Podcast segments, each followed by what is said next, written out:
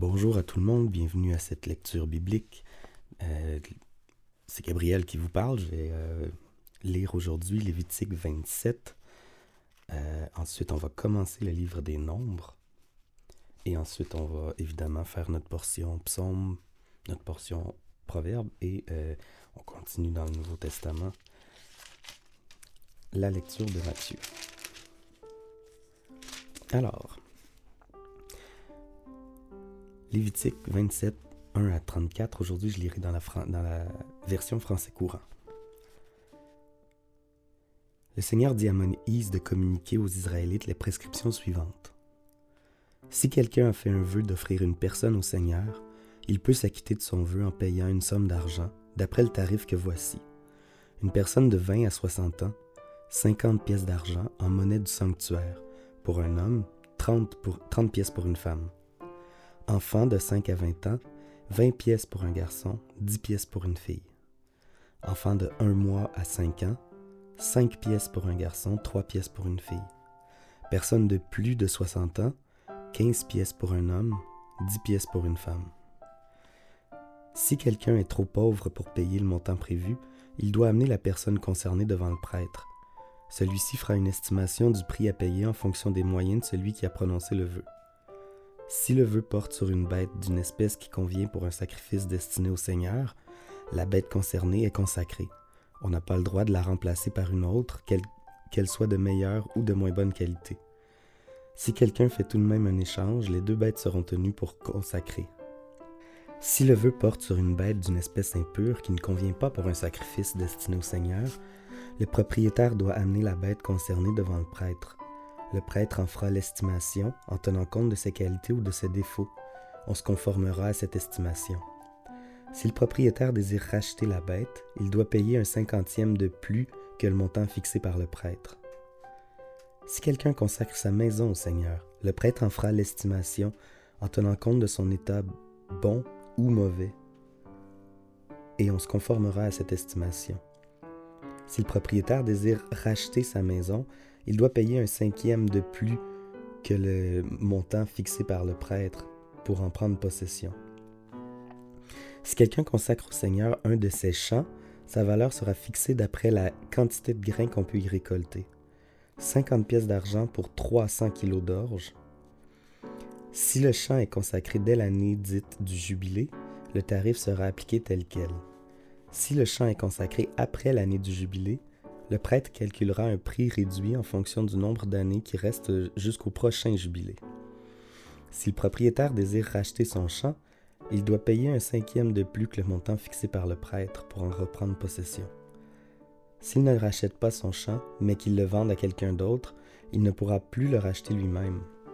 Lors de l'année du jubilé, ce champ redeviendra au Seigneur et deviendra propriété des, des prêtres comme un champ qui a été consacré au Seigneur de manière irrévocable.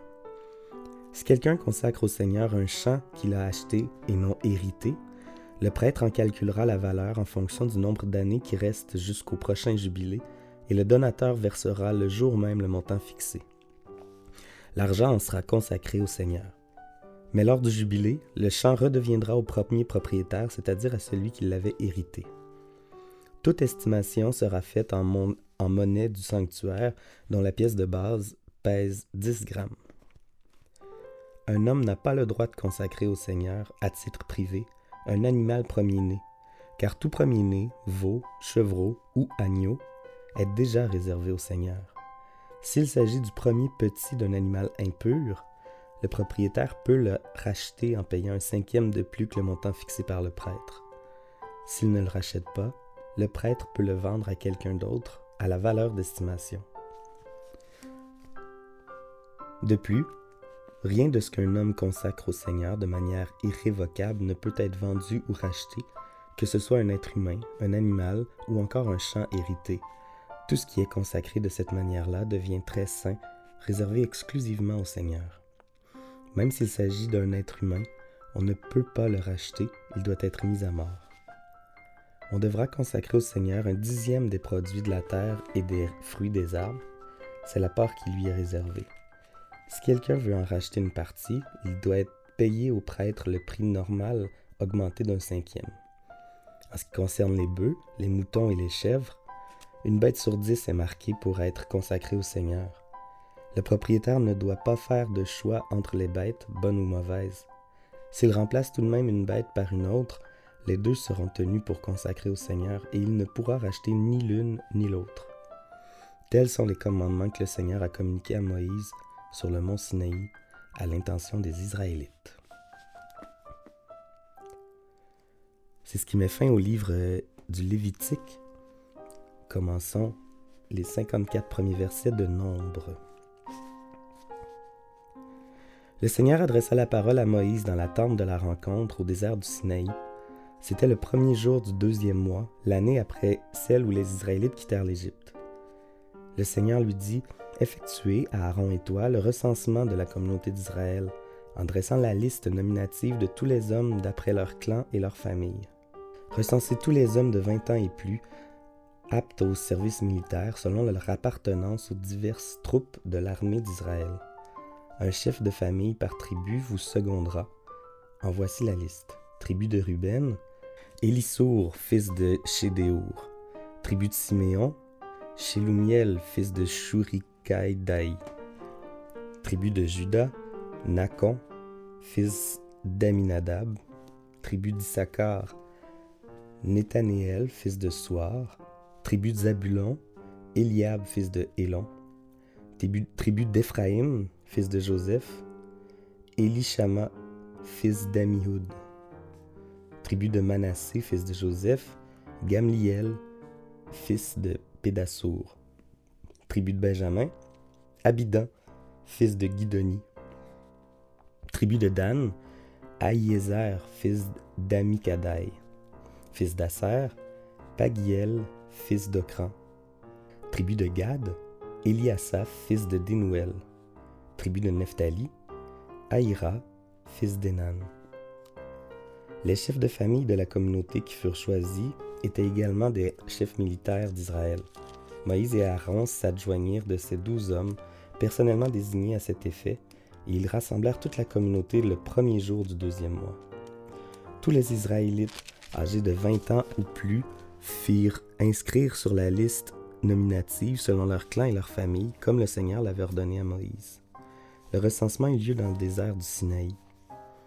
Pour chaque tribu, d'Israël, on effectua le recensement par clan et par famille, et on dressa la liste nominative de tous les hommes âgés de 20 ans et plus qui étaient aptes au service militaire. On commença par la tribu de Ruben, fils aîné de Jacob. On obtint les, chiffres suivants. Tribu de Ruben, 46 500.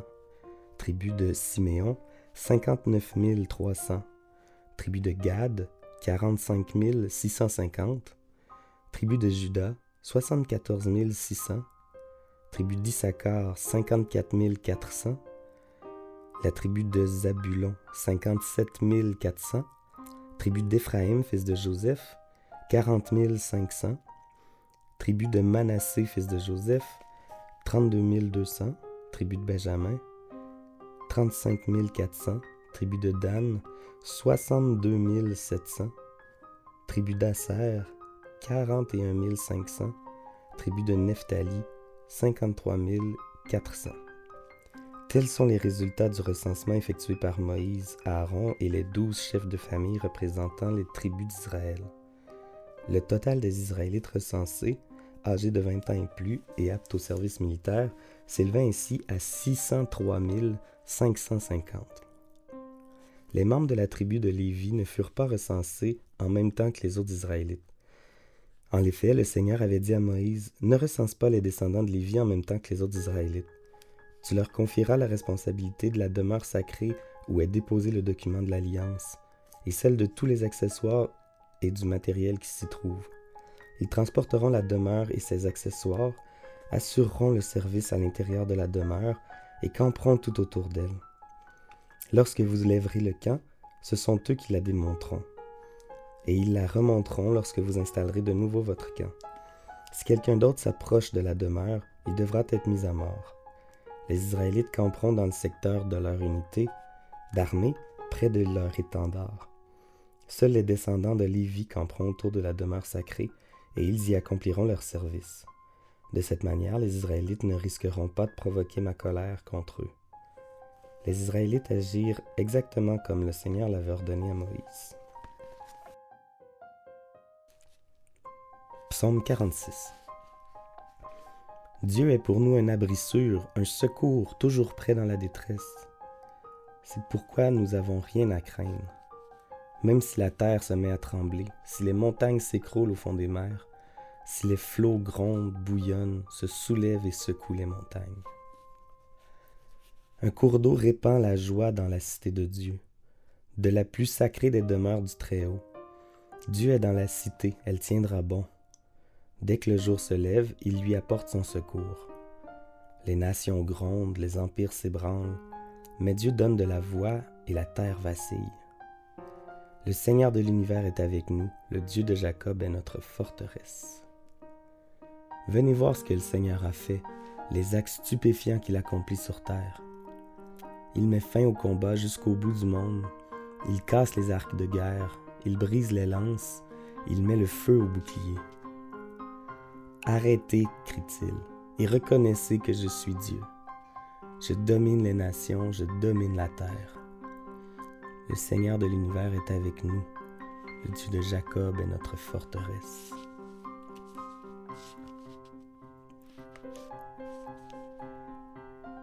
Proverbe 10, versets 3 et 4.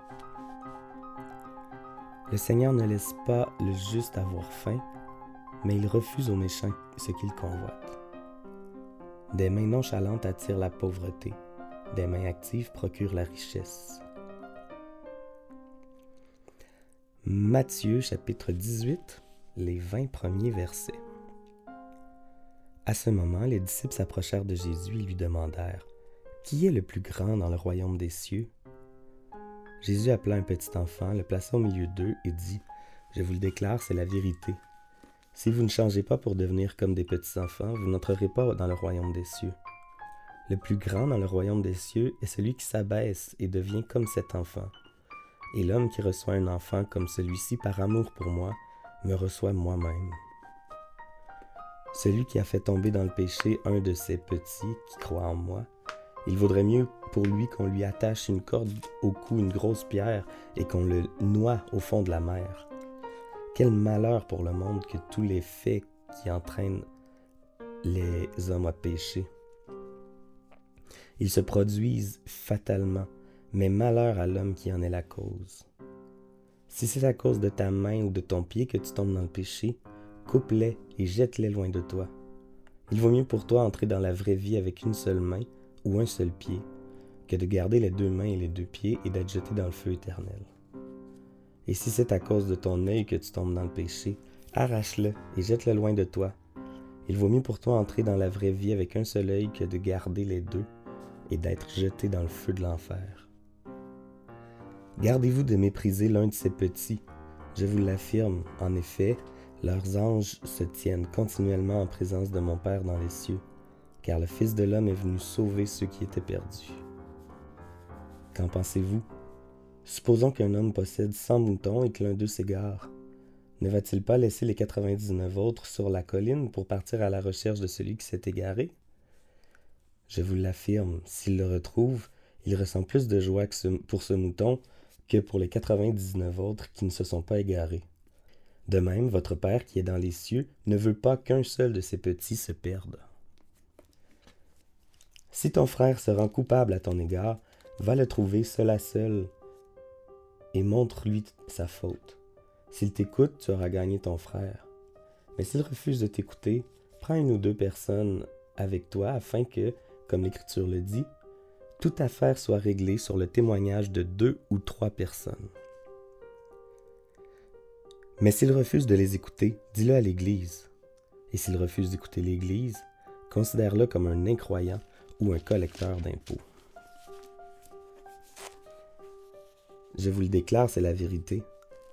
Tout ce que vous exclurez sur terre sera exclu dans le ciel. Tout ce que vous accueillerez sur terre sera accueilli dans le ciel. Je vous le déclare aussi que si deux d'entre vous sur la terre s'accordent pour demander quoi que ce soit dans la prière, mon Père qui est dans les cieux le leur donnera. car là où deux ou trois sont assemblés en mon nom, je suis au milieu d'eux. C'est ce qui met fin à la lecture d'aujourd'hui. Je trouve fort intéressant que Matthieu, ancien collecteur d'impôts, écrive, euh, considère-le comme un incroyant ou un collecteur d'impôts. Évidemment, c'est pas ses mots à lui, il ne fait que citer Jésus, mais je trouve euh, l'image très intéressante. Il a vraiment euh, renié sa vie d'avant. Sa première nature n'existe plus, puis il est vraiment un homme nouveau en Jésus.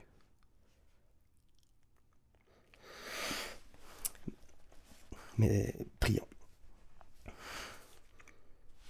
Père éternel, on veut te, louer parce qu'avec toi, on peut renaître. Tu nous accordes la nouvelle naissance, comme la Bible dit. Tu nous accordes une, vie de, liberté en toi, libérée du péché, une vie nouvelle. Seigneur, accorde-nous cette euh, vie renouvelée à chaque matin. Renouvelle cette alliance que tu as avec ton peuple envers nous à chaque matin pour qu'on se sente euh, vraiment une nouvelle personne, une nouvelle créature qui, euh, qui s'est fait pardonner tous nos péchés. Pardonne-nous encore nos, péchés et aide-nous à, aide-nous à nous rapprocher de ton exemple sur terre, de Jésus, pour qu'on puisse faire du bien aux autres au lieu de faire du mal. Tu es un abri sûr, Seigneur, tu es toujours prêt à nous secourir. Et on veut te, te louer parce qu'à cause de toi, on n'a pas de crainte. Si nos âmes ont des craintes, Seigneur, c'est à cause du péché. Puis, je te prie de chasser cette crainte-là. Parce que c'est pas une bonne crainte. On n'a pas besoin d'avoir peur de la détresse parce que tu l'as déjà vaincu, la détresse. Merci pour ta victoire complète. Et merci pour le rachat complet que tu as fait en nous, en nous sauvant. Amen.